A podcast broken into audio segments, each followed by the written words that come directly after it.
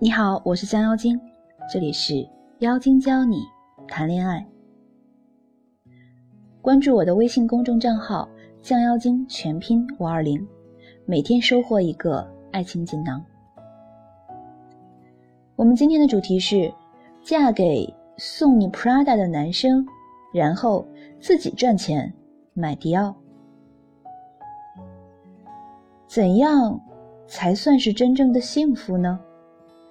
嫁给旁人口中的幸福，还是听从自己内心的声音？爱情从来不是一味的委曲求全、忍气吞声。最好的，你才值得最好的爱情。男人都不会拒绝任何一个长得还不错的女人，即便他身边已经有女人了。所以，女人千万不要拒绝任何一个可以让你变得更好的机会。你想嫁到什么高度，先得把自己送到什么高度。每个姑娘都应该努力工作，因为只有当你足够优秀的时候，这个男人才不会离你而去，因为你已经不再是非他莫属了。这个内容是我在网上看到的，分享给你们，希望你们能从中学习很多。我觉得。这个世界上，对姑娘们最不公平的一句话就是：“干得好不如嫁得好。”虽然我也很认同婚姻这件事对于一个姑娘来说非常重要，可我并不觉得它可以凌驾于一切事情之上，成为你最终的事业。可很多时候，我们身边就有很多人，包括父母。七大姑八大姨以及各类不相干的人们，一直在歧视姑娘们的努力。如果我身边有一个非常努力工作，但到了三十岁还没有结婚的姑娘，人们就会非常鄙夷的看着她说：“有什么用？有什么用？把自己弄成这样，以后怎么办？”可如果有一个无所事事但嫁了一个不错老公的姑娘，大家就会满含笑意地说：“还是他聪明，这一辈子呀，真的是衣食无忧了。”在他们眼里，把时间花在努力工作，而不是找个男人身上，简直就是傻叉，就是浪费人生。对家长啊、亲戚们来说，干得再好有毛用？嫁得好，就少奋斗三十年。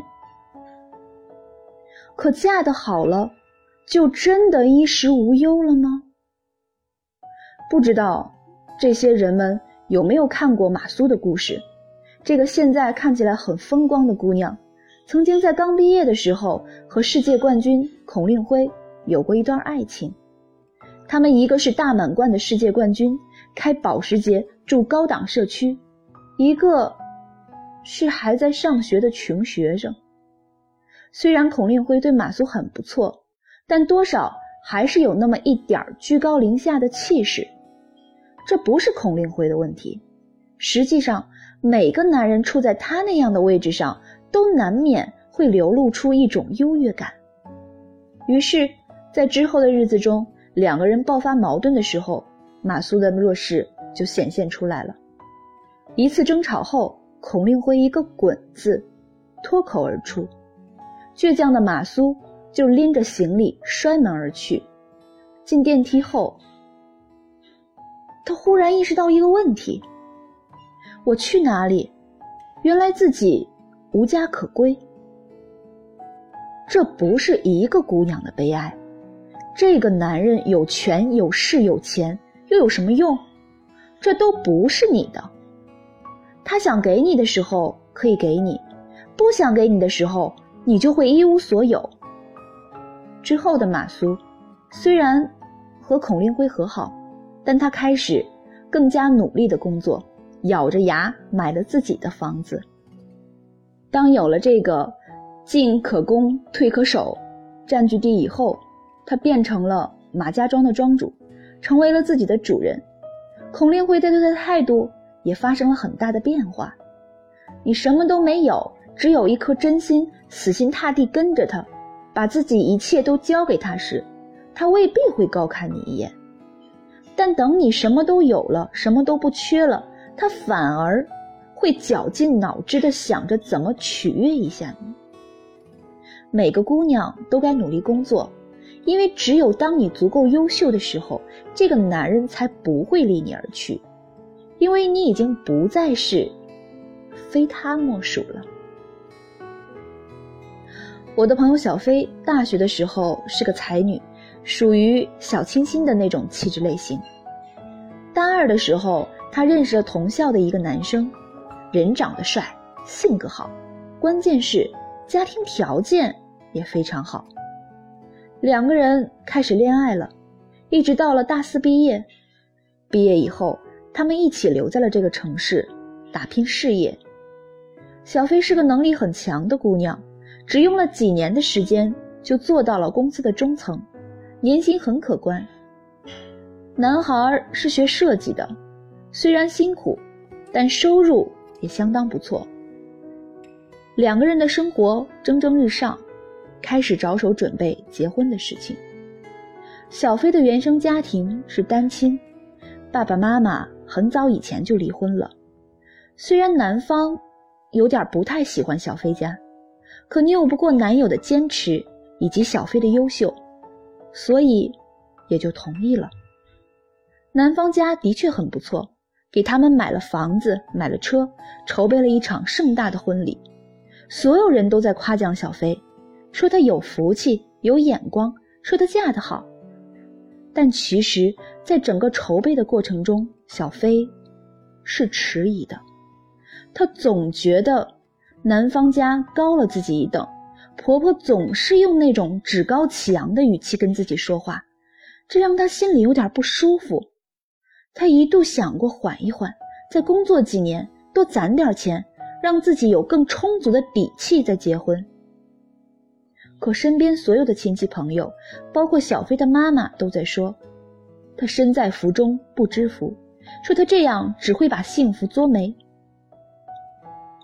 无奈之下，小飞只好放下心中的疑虑，做了那个幸福漂亮的新娘。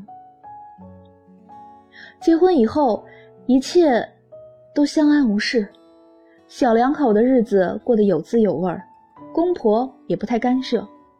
小飞想，可能真的是自己想多了，她觉得这样的选择真的没错。没过多久，小飞怀孕了。公婆大老远赶来，要求她必须辞职，因为小飞的工作环境有太多的大型设备，对孩子不好。小飞想想也对，虽然很不舍，但为了孩子，还是咬牙辞职。反正本事在自己手里，生完孩子从头再来过呗。可是生完孩子以后，一切都不像小飞想的那样。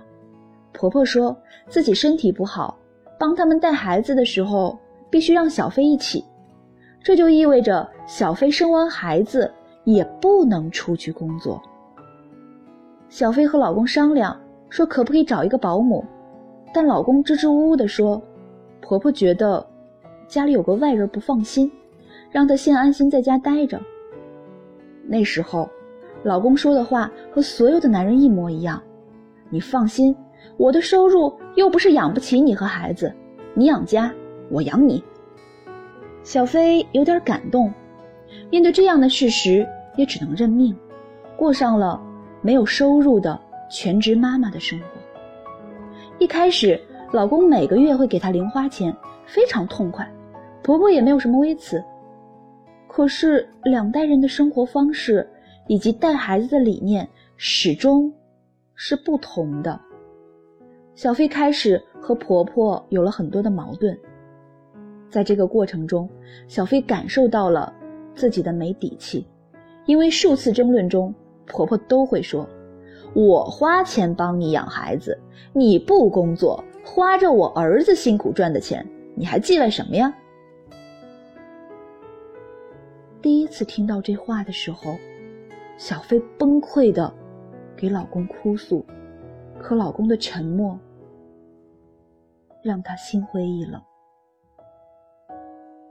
矛盾愈演愈烈，日子越过越难，小飞越来越难要到钱，想请朋友吃顿饭都要看婆婆和老公的脸色，她憋屈极了，想要出去工作赚钱，可每一次她提起这个的时候，婆婆就头痛、胸口痛一起发作，让她再也没有办法开口。小飞就这样。把自己逼到了绝路，产后抑郁症一发不可收拾。我当时真的特别心疼小飞，一个那么有能力的姑娘，被生生逼到了这样的境地。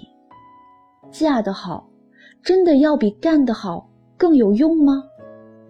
小飞是嫁了一个好老公，有着衣食无忧的生活，可从放弃自己工作的那一天开始，就等于失去了这些。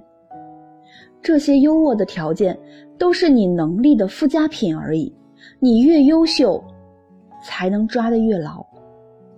一个女人能不能够幸福，和她所嫁之人确实有关系，可我觉得这个关系并不是绝对的。一个女人真正的幸运，不是男人带来的，而是为了在遇到这个人的过程中，找到了怎样美好的自己。郭晶晶说过一句话：“你想嫁到什么高度，先得把自己送到什么高度。”这句话我是非常认同的。你想嫁得好，关键是你也得有这个资本呀，不然的话，人家图你什么？图你一脸痘痘？图你胸大无脑？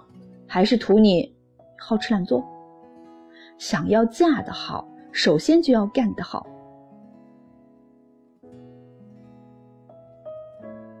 好了，听到这里，不知道大家有什么感觉？小飞的故事给你带来了什么启发呢？你是不是有在思考，我现在应该努力工作，还是应该找个好人嫁了？实际上，这两者真的是不矛盾的。你想要工作的好，就要努力的工作；你想要嫁的好，同样。也要努力学习，工作仍然要好。不要为了工作放弃让自己嫁得好的机会，同样，不要为了嫁得好放弃了自己的工作。好了，今天的分享就到这里了，希望对你有帮助。